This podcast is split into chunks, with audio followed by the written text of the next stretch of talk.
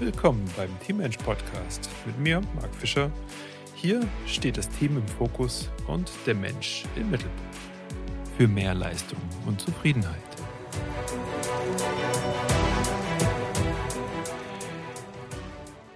Es geht wieder an ein Interview und ich habe einen wunderbaren Gast jetzt bei mir, den Max Planer, den ich eigentlich in Amsterdam äh, connecten wollte. Und jetzt ist er in Afrika. Jetzt darf er gleich da noch mal ein bisschen mehr zu sagen. Und ich habe ein bisschen recherchiert und habe so Begriffe gefunden wie Mindset Monster, ja, und äh, gepaart mit Coolness etc. Ich bin gespannt, ich bin gespannt. Und endlich habe ich mein Ruderthema, ja, weil wir haben hier dann Olympioniken, wir haben einen Weltmeister im Rudern und alles, was ich jetzt vergessen habe, darfst du rausschieben noch, Max. Hi. Hi, grüß dich, Marc. Vielen Dank für das äh, lockere, entspannte, coole Intro. also, was heißt vergessen? Es gibt natürlich noch eine Million, über sich erzählen kann, aber ich glaube, du hast das schon sehr, sehr gut zusammengefasst. Ähm, ja, beschäftige mich sehr viel mit dem Mindset, mit dem Geist, äh, Körper, Geist und Seele. Wie hängt das alles miteinander zusammen? Erfolg und Erfüllung. Ähm, wie kriegt man das in Einklang? Und das hat mich schon in meiner Ruderkarriere extrem fasziniert, das Thema. Äh, wie kann ich mehr äh, aus mir rausholen? Und äh, jetzt sieht man hier gerade, war gerade ein bisschen Stromausfall. Ähm, und ähm, genau, jetzt, wie du gerade sagst, ich sitze gerade in Kapstadt, ich arbeite jetzt von Kapstadt aus gerade, ähm, bin seit zwei Jahren, zweieinhalb Jahren kein Leistungssportler mehr, sondern bin jetzt auf die andere Seite gewechselt und bin jetzt Coach ähm, auch für Leistungssportler, aber auch für Unternehmer. Das heißt vor allem im Bereich mentale Stärke, Mindset, ähm, Resilienz, Aufbau von Resilienz, Umgang mit Stress, Druck und so weiter. Ähm, und äh, genau, das ist jetzt mein neues Steckenpferd sozusagen.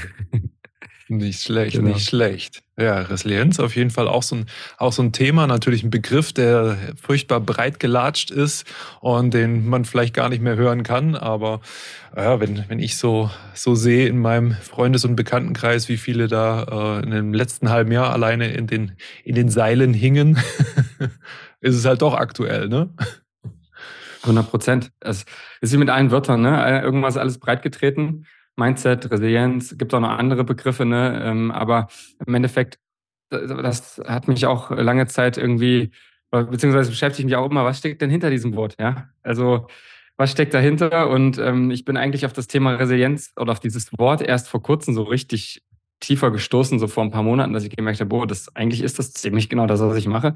Ähm, und habe das vorher auch gar nicht so richtig viel benutzt, ähm, weil ich halt für mich erkannt habe, okay, in welcher Tiefe ich das behandle. Aber klar, ähm, Thema Mindset, ja, Thema Resilienz, ähm, es sind immer Wörter, es sind immer Buzzwords, deswegen ist es auch gut, dass wir hier sitzen und ein bisschen Zeit haben und darüber sprechen können, ähm, um das ein bisschen auszuführen, weil ich glaube, jeder hat eine andere Definition davon und auch wie du sagst, jeder geht ja auch anders mit den Dingen um. Manche sagen, oh, hau mir ab damit, ich habe keinen Bock. Gleichzeitig ist man vielleicht aber toll, voll in einem Loch drin. Ähm, man braucht ja auch immer einen gewissen, sage ich mal, Schmerzpunkt, äh, um sich zu öffnen für neue Dinge. Ne? Und ähm, das kennen wir ja auch von uns selbst oft. Äh, genau, und das ist ja ganz normal, das ist was Menschliches. Ja. ja.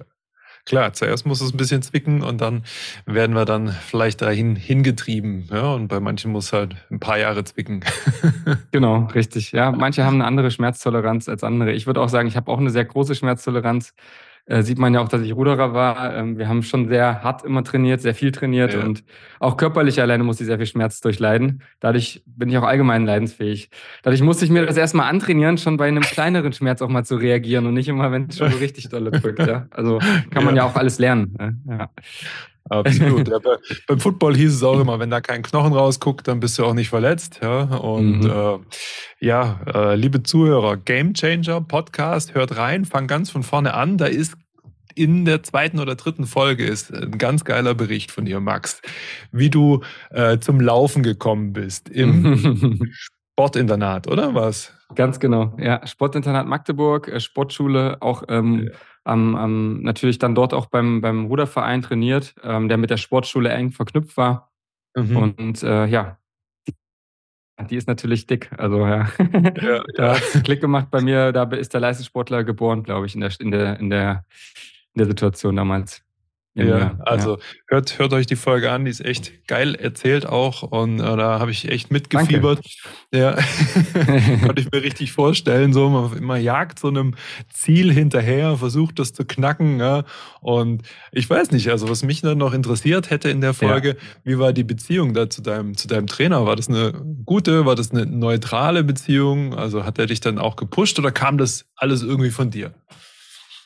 Ähm, vielleicht nochmal ganz kurz zum Kontext jetzt für die Zuhörer. Also ja, hört euch auf ja. jeden Fall die Folge an, aber es ging halt darum, nur mal ganz kurz zwei, drei Sätze.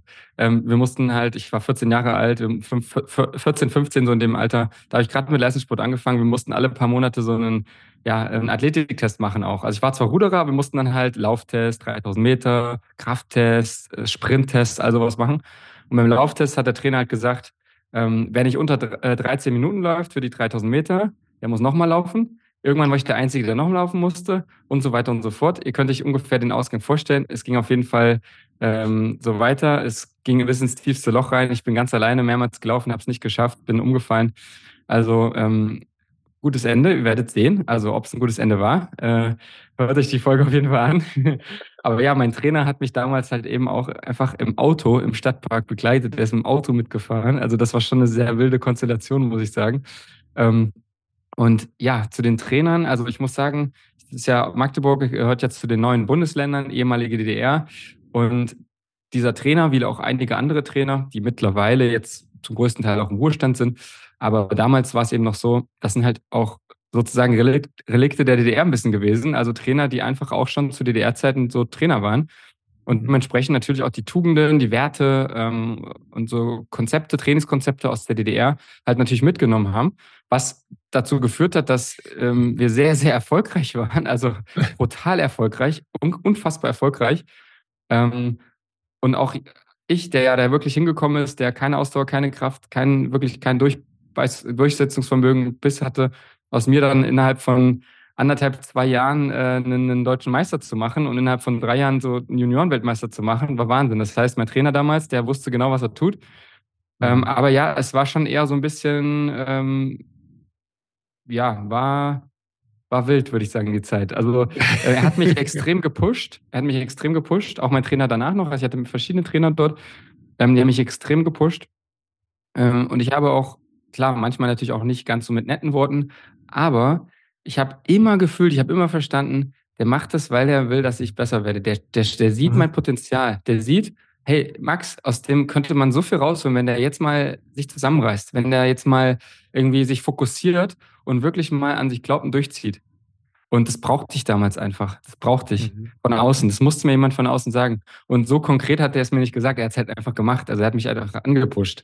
Ähm, okay. Ich habe das erst irgendwann so gefühlt und verstanden, okay, hey, das, das macht er, weil der äh, will, will, dass ich besser werde.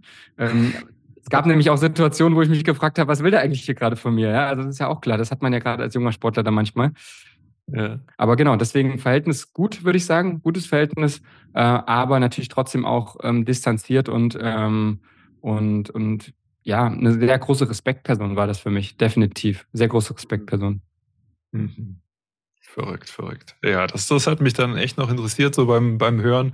Und das Gefühl hatte ich dann schon, so wie du es er, erzählt hast, ne, dass das jemand ist, der tritt einem in den Hintern, aber es genau. macht er, um da einfach was rauszukitzeln. Ja. Hast du dir was abgeguckt? Arbeitest du so mit deinen, mit deinen Leuten dann auch?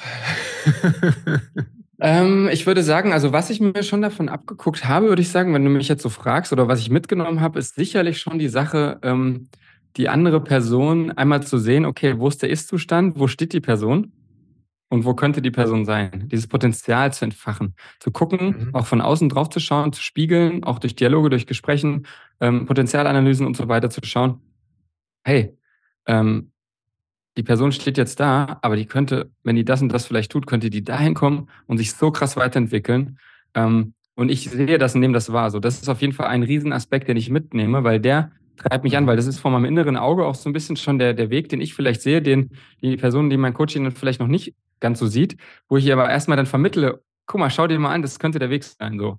Und das ist, glaube ich, ein großer Aspekt, den ich damals äh, mitgenommen habe, ähm, weil Materie entsteht ja erstmal durch die, durch die Gedanken. Also es ist ja erstmal, sind ja die Gedanken sind erstmal die, die Vorstellungen da und ähm, dann entsteht nachher irgendwann, dann manifestiert sich das im Außen, dann passiert das Ergebnis. Aber wenn wir uns nicht vorstellen können, dass ich Weltmeister werden kann, wenn wir uns nicht vorstellen können, dass ich vielleicht irgendein Ziel im Business oder so erreichen kann, ähm, dann, kann, dann wird's ja. auch nichts.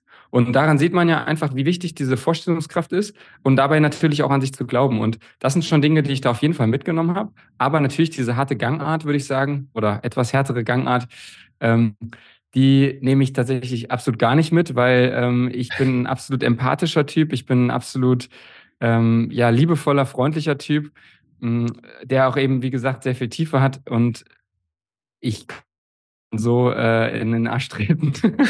also ich mache das dann eher mit liebevollen Worten ähm, und kitzele das so ein bisschen raus und versuche, okay, was sind vielleicht die Motivationspunkte oder die Anknüpfungspunkte, wo ich das aus der Person rauskitzeln kann.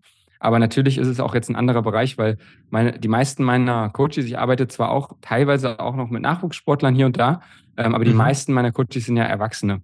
Und mhm. ähm, im Endeffekt ist ja immer auch eine gewisse Eigenverantwortung mit dabei, die man da an den Tag legen darf. Ähm, ich glaube, das ist Quatsch, wenn man jemanden von außen dann einfach nur in den Arsch tritt, weil ja, wenn mein Coaching dann zu Ende ist, dann steht die Person wieder da. Und das ist ja nicht mein Ziel. Mein Ziel ist ja, die Person natürlich durch mich schneller von A nach B zu, dass sie durch mich schneller von A nach B kommt, besser von A nach äh, B kommt, mhm. effektiver, auch erfüllter. Ähm, aber gleichzeitig dann auch, wenn die vielleicht irgendwann mal sagt, so, hey, Max, ähm, oder wenn wir gemeinsam entscheiden, dass das passt jetzt erstmal, ähm, der Coach möchte jetzt alleine weitergehen, dass er dann so viel mitnimmt, dass er diese Schritte auch alleine gehen kann, dass er weiter weiß, wie er mit bestimmten Situationen umgehen kann, was er vielleicht vorher noch nicht wusste. Und dafür, genau, ist es natürlich ähm, wichtig, dass ja auch ein bisschen anders anzugehen. Ja. genau. Ja, aber auf jeden Fall mit so einem Augenzwinkern gefragt, genau. ja, weil, weil egal. Aber es war eine, gute Frage. Ist, war eine gute Frage. Man, man, nimmt ja immer irgendwas mit, ja. Und, Richtig. Und wenn es die nur die kleinste Kleinigkeit ist, ja, ich hatte auch ja. einiges an, an Trainern und auch wenn du sagst, so, oh, mit dem bin ich nicht gut ausgekommen, dann gibt es trotzdem irgendwelche Punkte, die man sich abguckt, bewusst oder unbewusst. Ne? Das ist es halt. Immer, absolut. Hast. Ja. ja. Hey, kommen wir zum Rudern. Mhm. Ich bin bin so gespannt, weil ich habe selber äh, konnte ich konnte ich nie irgendwie äh, rudern, habe das nicht irgendwie so ähm, ja, ich habe in Freiburg studiert, ja, auf der Dreisam hätten wir hätten wir kein Boot irgendwie äh, zu Wasser gekriegt, da hätten wir wären wir nicht weit gekommen. Ähm, kannst dich noch an deine deine erste Rudereinheit oder das erste Mal auf Wasser im Ruderboot erinnern? Boah, ich glaube schon, ja. Also so nicht jetzt so, dass es jetzt sagt, oh, das war genau der Tag, die Uhrzeit so und so, aber ja. wie das so war, ähm, wenn du mich so fragst, kann ich mich schon erinnern, ja. Also ähm, das war ja damals in Bernburg in der Saale, in meinem Heimatort. Ähm, und ich habe vor Fußball gespielt, mhm. mit fünf Jahren angefangen. Meine Eltern waren bei der Ruderer, mein Papa war damals noch im Ruderverein auch äh, äh, Übungsleiter, Trainer. Und dann hat mit zehn Jahren hat er mich dann mal mitgenommen, hat gesagt, komm, setz dich mal ins Boot. Ähm, und ich durfte natürlich selber entscheiden, will ich weiter Fußball spielen, will ich rudern, aber irgendwann habe ich gemerkt, ich ja. muss mich entscheiden, ähm, weil es hat einfach super Spaß gemacht, beides. Äh, mhm. Und dann habe ich mich nachher fürs Rudern entschieden.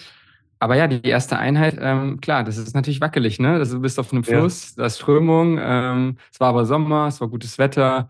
Also okay. es war auch ein absolut geiles Gefühl, in einem Boot zu sitzen und ähm, ja, die ersten Gehversuche sozusagen zu machen im Ruderboot oder die ersten Ruderversuche. ja, ja.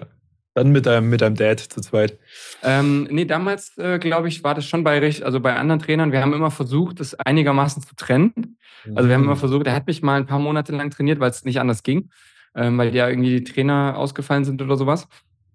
Ich weiß gar nicht mehr genau, woran das lag, aber äh, das hat nicht ganz so gut geklappt, würde ich sagen. Es war ähm, immer besser, ihn als meinen Vater und Mentor sozusagen zu sehen, als auch ehemaliger Leistungssportler, der eben auch viel erreicht hat, ähm, der so ein bisschen mein Berater ist aber in dieser Trainerrolle hat das meistens nicht so gut harmoniert.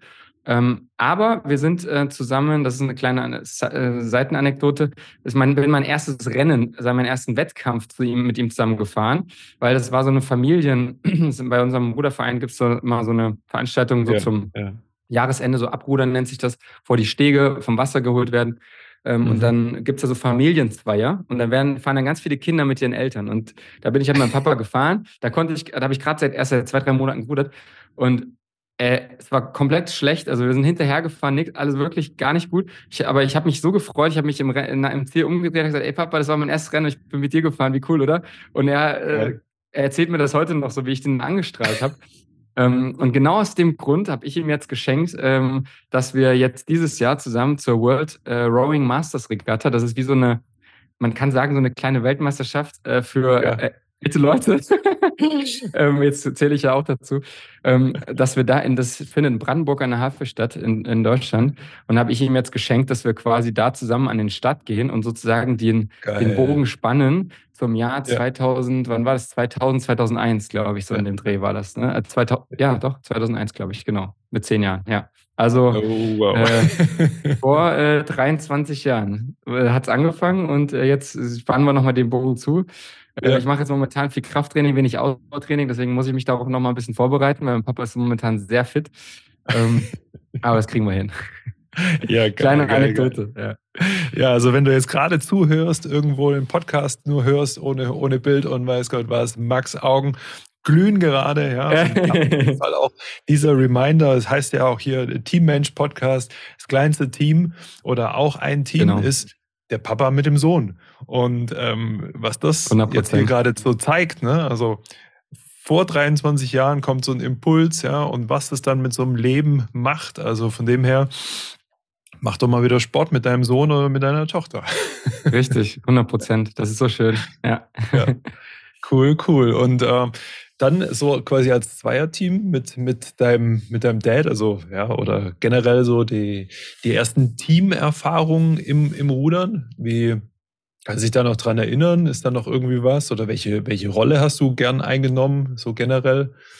Also die, ähm, mit meinem Papa, das war wirklich dieses eine Rennen, ne? Das war es ja. dann.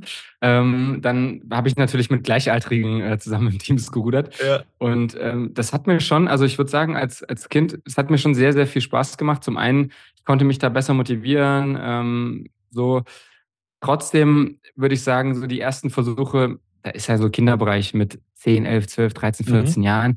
Das ist ja alles noch ein bisschen so, naja, also zwischen zwischen wirklichen Training und ein bisschen rumeiern ist das ja noch so dazwischen, weißt du? Deswegen ist es ja. noch alles ein bisschen so, in dem Alter sollte man, glaube ich, auch noch nicht zu verbissen sein, ähm, sondern der Spaß sollte im Vordergrund stehen. Aber ähm, wie sich das danach dann entwickelt hat, und zwar dann so über die Jahre, ich würde sagen, ab, ab so 2009, da war ich erste Mal in einem, äh, bin ich zweite, also bin ich zweite Mal zur Junioren-WM gefahren, zweite Mal auch gewonnen, aber da war mhm. ich in einem Vierer, davor war ich im Achter. Und in dem mhm. Vierer war das schon so, dass ich so ist ein bisschen kleinere Gruppe, ne?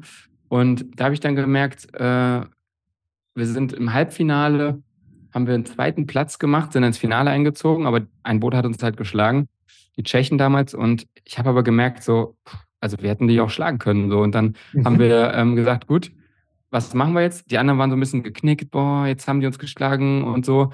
Und dann haben wir auch da eine Besprechung dann gemacht, so einen Tag vom, vom Finale. Und ähm, da habe ich so das erste Mal, glaube ich, so emotional, so eine emotionale, jetzt nicht eine Brandrede, ja, nicht so jetzt irgendwie so ja. die anderen so zur Sau gemacht, sondern eher so eine emotionale ähm, Ansprache, sage ich jetzt mal, gehalten, dass wir das schaffen können, den anderen Glauben gegeben, den anderen Mut gegeben, äh, den anderen gesagt, hey Leute, wir ziehen uns das morgen. Und ja. ähm, wir müssen nur an den ein, zwei Stellschrauben drehen. An der einen Stelle, wo die uns überholt haben, müssen wir ein bisschen das und das anders machen und so weiter. Dann bleiben wir vorne, dann ziehen wir uns das durch. Und dann haben wir es genau so gemacht.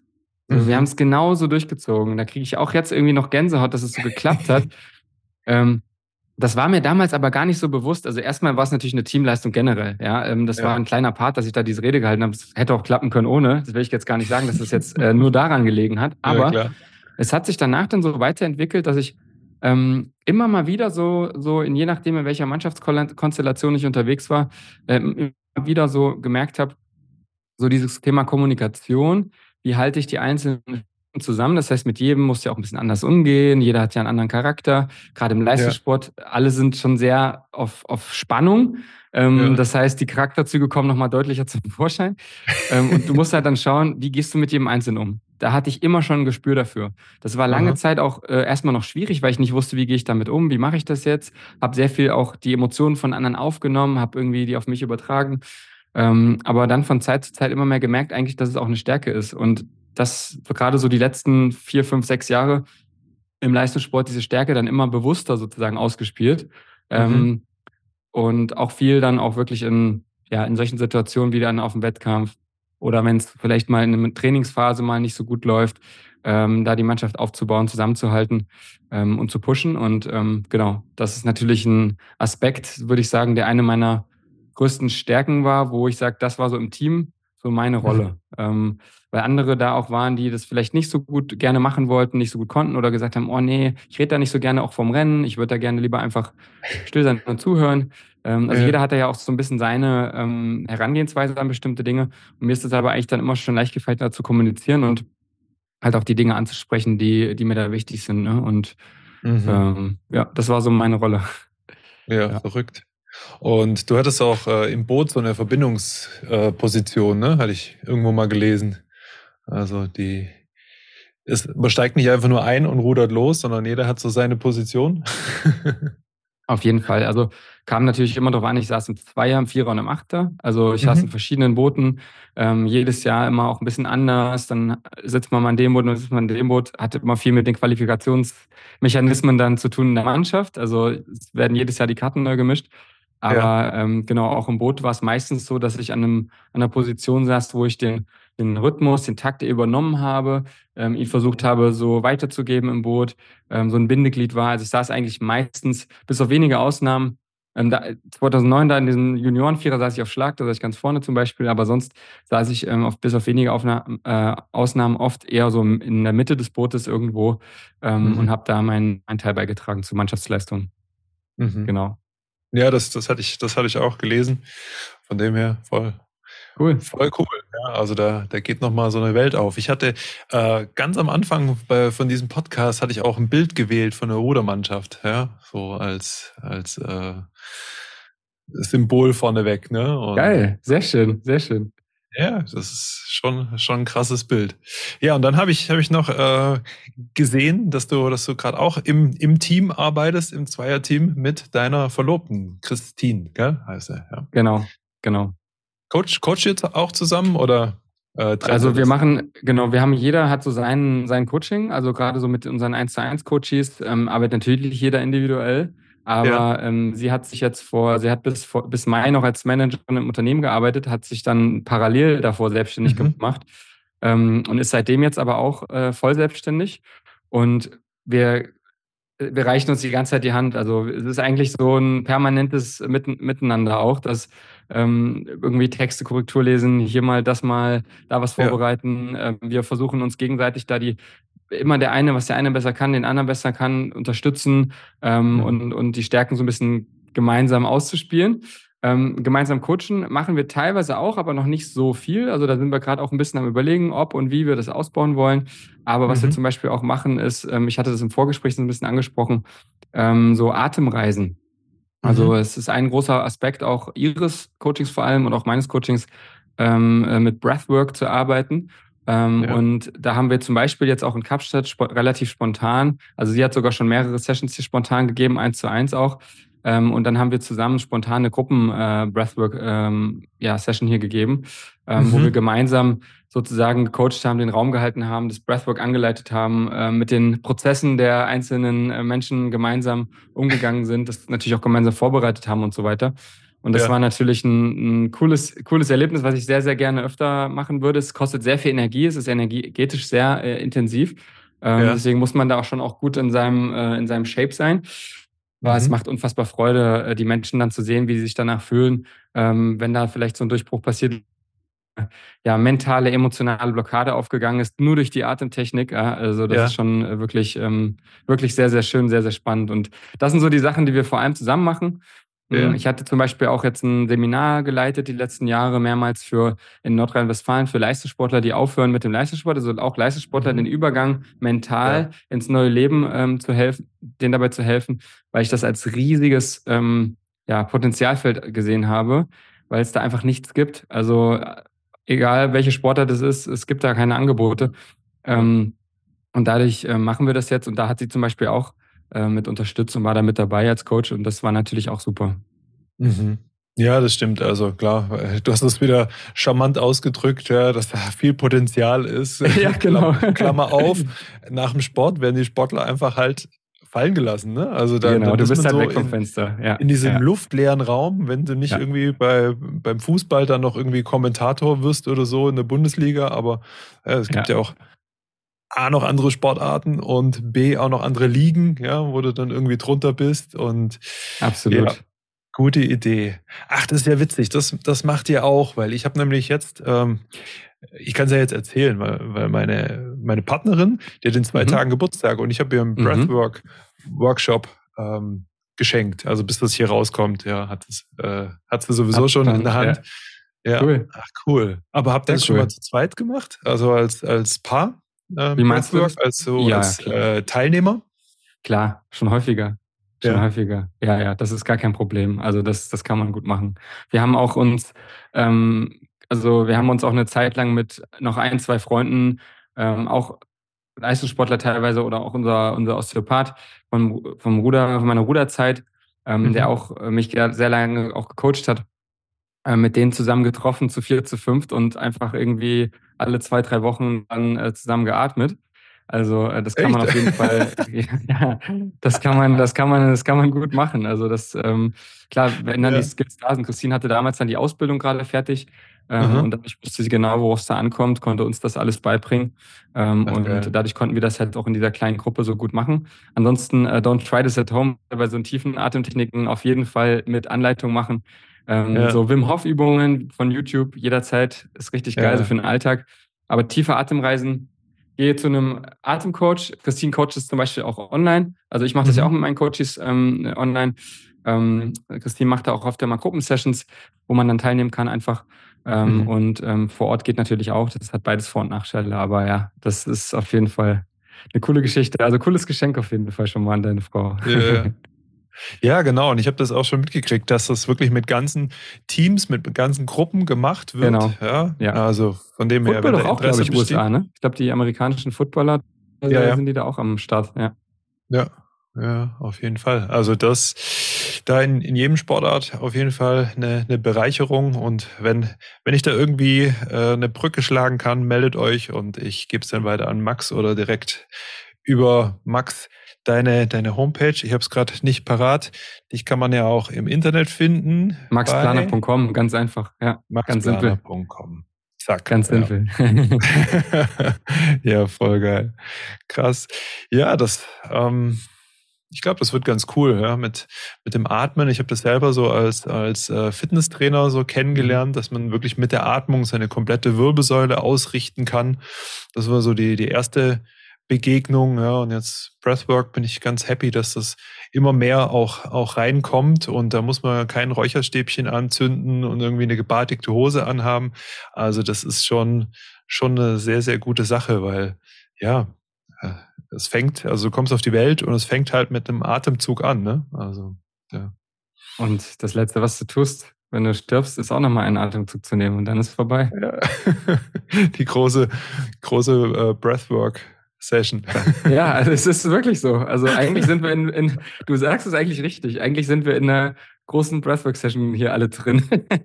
Weil dieses, so wie andere Körperfunktionen, der Atem funktioniert halt, das ist ja das Spannende am Atem. Ja. Ähm, die Körperfunktion, Funktion, ja, Puls und so weiter, das passiert einfach alles automatisch. Der Mhm. Atem auch. So, den Atem kannst du aber bewusst regulieren. Das heißt, Mhm. du kannst dadurch auch bewusst ähm, Einfluss auf deinen Körper nehmen, auf deine Körperfunktion und über deinen Atem äh, interessanterweise eben auch auf dein Unterbewusstsein, ähm, auf dein Herz, ähm, auch Ja. im übertragenen Sinne auf dein Herz, nicht nur physikalisch auf dein Herz ähm, und, und zum Beispiel ähm, Dinge loslassen, Dinge verarbeiten, neu ausrichten, Ziele neu äh, wahrnehmen, Ja. also auch aus dem Gefühl heraus, was will ich denn überhaupt, nicht nur aus dem Kopf gehen. Dafür ist Breathwork genial. Ja, ja, das ist, das ist prima, weil das machen wir bei unseren Teamtrainings auch immer, dass das Individuum auch die Arbeit bringen muss. Also Mhm, dieser Vergleich ne, oder dieses Bild von der Kette. Ne? Und wenn du Mhm. dieses eine Kettenglied hast, was halt rostig ist, was halt nicht so stark ist wie die anderen, ähm, irgendwo hinterherhinkt. Und da ja, muss man halt gucken, ja, was ist bei einem dran. Und ja, also ja, mal gucken. Mal Ja. gucken, mal gucken, ob wir da nicht irgendwie auch zusammenkommen, äh, Ja. jobmäßig. Sehr gerne. Voll gut. Ja. Ähm, die, die, ähm, das interessiert mich vor allem. Ich habe ja für meine Interviewpartner hinten raus immer die gleichen drei Fragen. Ja, mhm. Die habe ich dir auch zugeschickt. Und deshalb würde es mich interessieren, wenn du hörst Teamtraining, was kommt dir da so in den Kopf, Max? Also mir kommt natürlich beim Thema Teamtraining erstmal in den Kopf äh, das, was ich mein ganzes Leben lang gemacht habe bisher. Also das Rudertraining. Also das ist das, ja. was natürlich in meinen Kopf kommt. Äh, mit anderen Ruderern zusammen. Äh, jetzt im Winter zum Beispiel äh, auf dem Rudergerät, auf dem, auf dem Concept 2 Maschine zu sitzen, in einer, in einer großen Halle mit 20, 30 Leuten und den ganzen Raum summ, summ. äh, oder auch äh, oder auch natürlich auf dem Wasser dann im Boot zusammen zu trainieren. Also das ist natürlich für mich äh, das, was beim Thema Teamtraining sofort ja. kommt. Aber natürlich ähm, Dinge auch, die du zum Beispiel anbietest, dann für, für, ähm, für Teams in Firmen oder äh, anderen Konstellationen ähm, ist es einfach wichtig, zusammen Dinge zu tun. Als Menschen, wir sind soziale, wir sind soziale Tiere.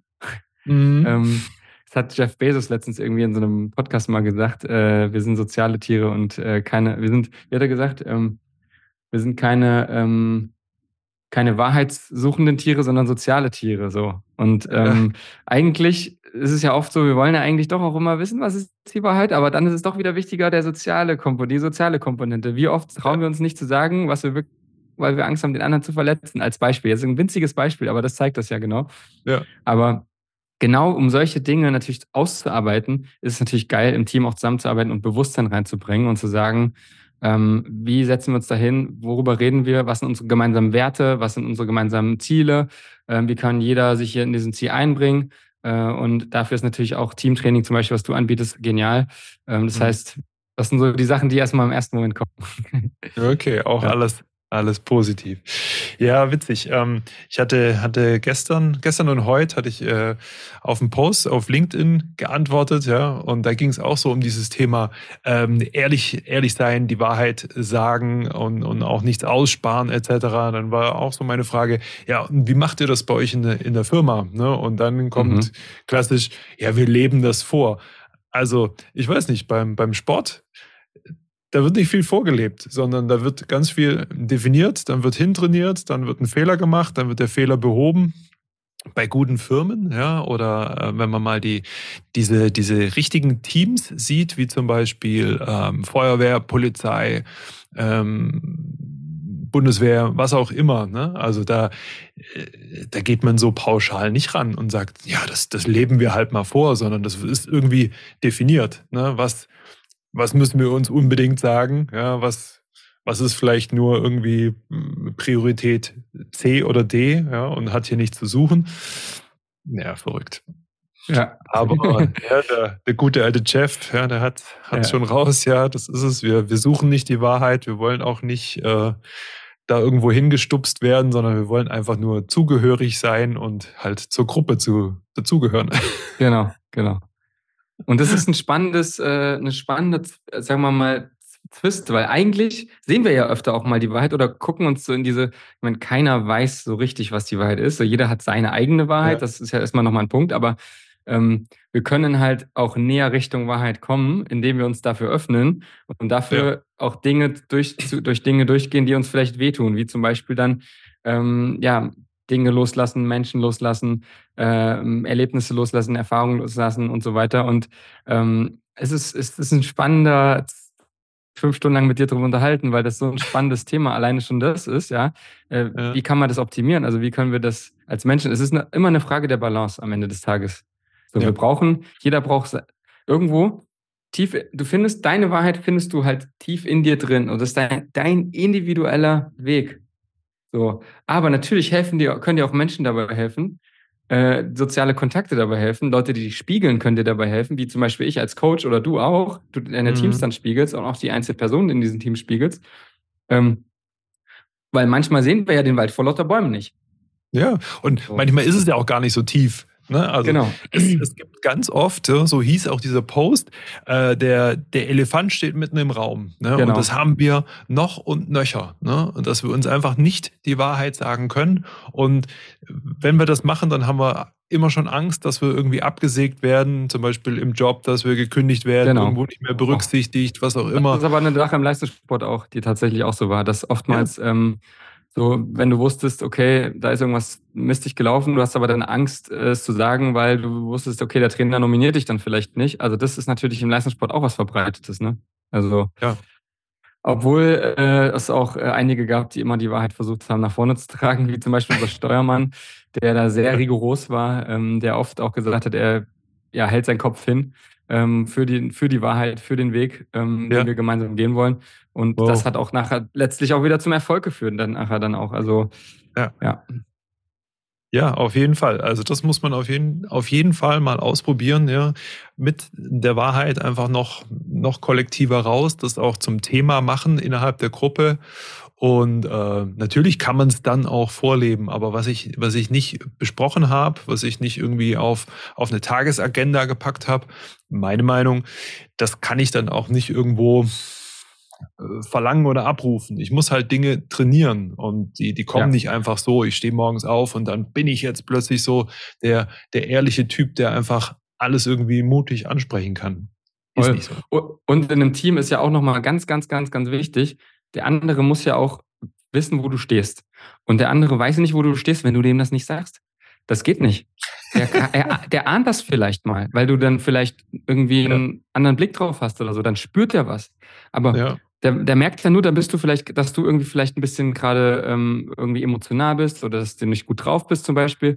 Aber das reicht ja nicht. Es, es muss ja miteinander reden, um zu sagen, hey, mir geht's heute nicht gut, ich habe heute Morgen das und das erlebt oder das und das passiert.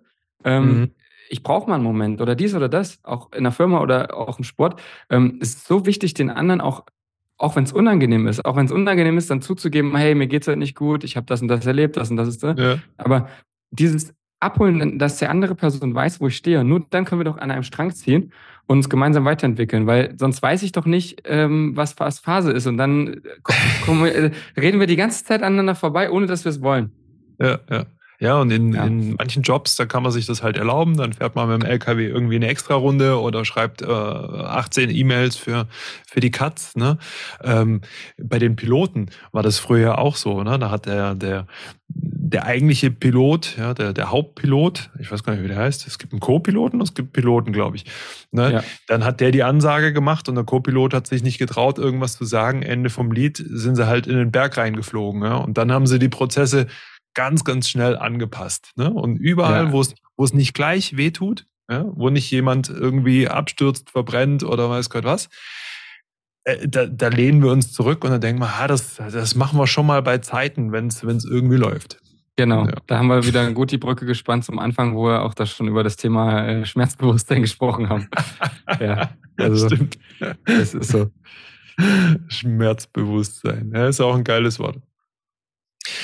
Ja, ja. Äh, Max, ich habe hier was gelesen. Da hat jemand geschrieben, Make Mistakes Great Again. Könntest du dazu was sagen? für alle, die es nicht checken, genau. Das hat, hat er in, also hat Max geschrieben in, in einem Post und äh, war mega geil. Ich habe ich hab, äh, immer so ein Notizbuch und da schreibe ich mir vorne immer äh, Zitate, die ich richtig geil finde, rein. Ja, da sind dann irgendwie, wenn es äh, voll ist, da sind dann 10, 12, 15 Zitate drin. Make mistakes great again ist auch dabei. Geil, danke. Boah, das freut mich, das Feedback. Von Herzen, vielen Dank.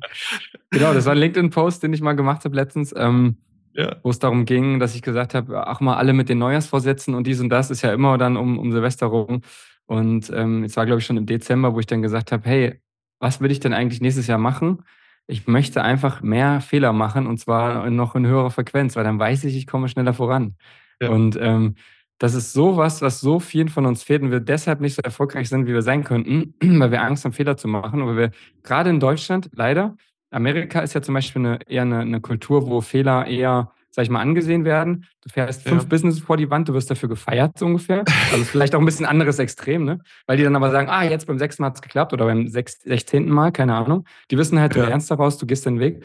In Deutschland Ähm, leider Gottes, es hat sich so ein bisschen so in die Richtung entwickelt. Ähm, deswegen war der Post auch so ein bisschen in die Richtung gedacht, dass ja irgendwie Fehler ähm, werden so verpönt. Jeder, der mal auch gerade in der Öffentlichkeit steht und der mal irgendeinen Fehler gemacht hat, sofort an den Pranger gestellt wird, sofort abgeschoben wird, sofort irgendwie ist der äh, nicht mehr sozial zugehörig oder kann, kann einpacken.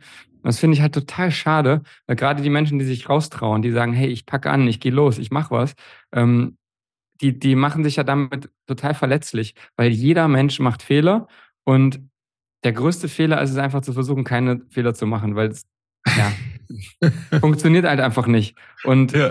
äh, das Bewusstsein dafür zu haben, sagen, ey, geh mal raus, mach einen Fehler, weil was ist ein Fehler? Wenn du ihn einmal machst, ist es eh keiner.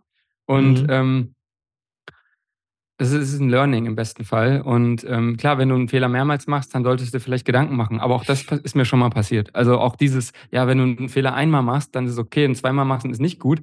Ja, im, im Idealfall schon. Aber manchmal ja. machen wir ja Fehler unbewusst und checken es gar nicht. Und nach ja. dem fünften Mal macht er es Klick. Ist auch okay, dann ist es halt so. Aber ein Bewusstsein dafür zu haben, dass Fehler eigentlich ein Vehikel sind zu mehr Erfolg und mehr Erfüllung, warum sollte ich dann nicht mehr davon machen? Ja, ich wollte es gerade sagen, du hast nämlich Erfolg und Erfüllung, diesen, genau. diesen Zweiklang hast du am Anfang schon gesagt. Ne? Und genau. oft verbindet man dann ja das, das Fehler machen oder fail fast. Ne? Das hat mal hat ganz zu Beginn äh, äh, mal jemand zu mir gesagt, fail fast, Mark, also dass du es einfach auch schnell hinter dich bringst, wird oft mit Erfolg verknüpft.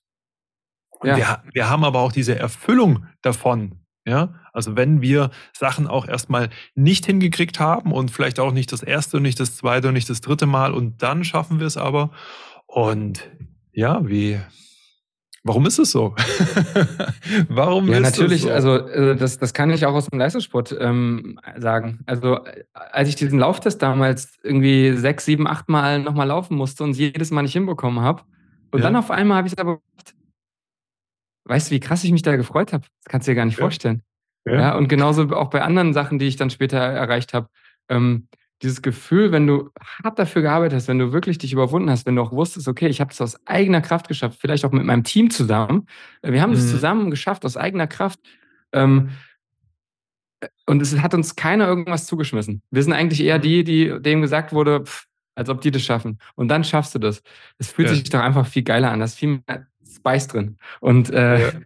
also ich bin da ein großer Fan von. Also mich erfüllt das auch total, ähm, so Dinge zu schaffen, die vielleicht andere sagen, öh, ähm, das hat mich auch oft angetrieben. Ähm, ja, die Erfüllung liegt natürlich nicht nur, also die, ich würde sagen, die hat natürlich nicht nur damit zu tun, okay, wenn es jetzt ein harter Weg war, dann schaffst du es, dann bist du erfüllt. Natürlich hat, hängt das auch noch mit anderen Sachen zusammen, das ist klar. Ähm, ähm, aber es ist auf jeden Fall ein Aspekt, der da sicherlich mit reinspielt. Ähm, genieß den Weg.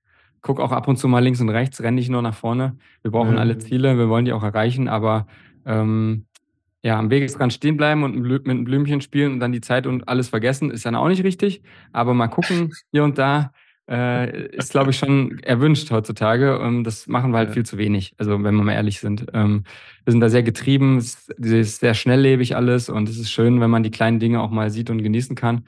Ähm, und ja. das habe ich mir auch erst antrainiert. So, und, ähm, ja, in jedem Bereich, gell? Genau. Dein Game Changer Podcast hat ja bald 100 Folgen, ne? Das ist äh, auch eine Reise, ja? wenn du die ersten Folgen Reise, aufnimmst ja. und denkst, oh Gott, das kann ich gar nicht veröffentlichen und also. Ja, voll. Absolut. Und dann sitzt du so im Interview und äh, ja, kann, kann viel mitnehmen. Ähm, was würdest du tun, Abschlussfrage, wenn du jetzt plötzlich 15.000 Euro einfach irgendwie so in die Hand gedrückt bekommen würdest, was würde ein äh, Max dann machen? In, investieren oder anlegen oder so ist ja sowieso nicht erlaubt. Was, was würdest du mit dem Geld anfangen? Investieren und anlegen ist nicht erlaubt, ähm, aber äh, welcher Konte welchen Kontext hat die Frage? Also was äh, Einfach so, ich will, will, so. will, wissen, was, was so bei dir gerade dran ist. Wo würden 15.000 Euro hingehen? Ähm, also investieren darf ich nicht, oder was? Nein, nein. Also ich sag mal so, ähm, wenn es mir jetzt geben würdest, ja. ich bin ja gerade in Südafrika und ähm, wenn du es mir jetzt geben würdest, würde ich sagen, ich würde hier in Südafrika irgendwas damit machen, irgendein soziales Projekt. Würde ich wirklich machen, kein Scheiß. Weil ja. ähm, hier ist wirklich äh, so, hier ist die Kluft zwischen Arm und Reich, das kannst du dir in Deutschland nicht vorstellen. Das kannst du dir ja. nicht vorstellen. Und hier ist wirklich, hier wachsen wirklich Kinder auf unter den ähm, schlimmsten Bedingungen, das kann man sich nicht vorstellen. Und mhm. ich glaube schon, dass ich da ähm, was machen würde. Und ich werde es auch so machen. Ich weiß jetzt nicht, dass es, ich werde jetzt keine 15.000 Euro wahrscheinlich in die Hand nehmen, aber ich werde auf jeden Fall jetzt, solange wie ich hier bin, auch äh, noch irgendwas äh, da auf die Beine stellen. Und wenn es nur was Kleines ist, ähm, mhm. weil ich da irgendwie das Gefühl habe, dass, ja, möchte ich irgendwie äh, machen. Und natürlich kann man dann wieder sagen, ja, aber dann gibt man denen Geld, dann bringt das ja auch nichts, dann ist es ja wieder weg und die müssen ja eigentlich lernen, das damit umzugehen und so. Ja, aber es gibt ja auch soziale Projekte, zum Beispiel ein sehr guter Freund von mir, Sebastian Stahl heißt er, der ist Lehrer in Frankfurt und ähm, ist im Fußballbereich unterwegs. Der ist mhm. jetzt bei so einer Organisation, die heißt Young Bafana. Die haben zum Beispiel auch hier in Südafrika, hier in Kapstadt, so, so, ein, so ein Camp für, ähm, für junge ähm, Fußballer äh, errichtet mhm. und helfen denen da halt einfach Fußballtraining zu machen, damit die vielleicht den Traum erfüllen können, aus dem Township rauszukommen und sich daraus zu trainieren durch Fußball, ja. Und ähm, solche Dinge zu unterstützen, glaube ich, das wäre was, was ich damit machen würde. Jetzt und heute hier an dieser Stelle, wenn du mich jetzt so fragst. Ansonsten kann man natürlich noch hunderttausend andere Sachen damit machen. ähm, aber äh, und ja, wenn ich es nicht investieren darf, das ja auch ein Investment ist, ja.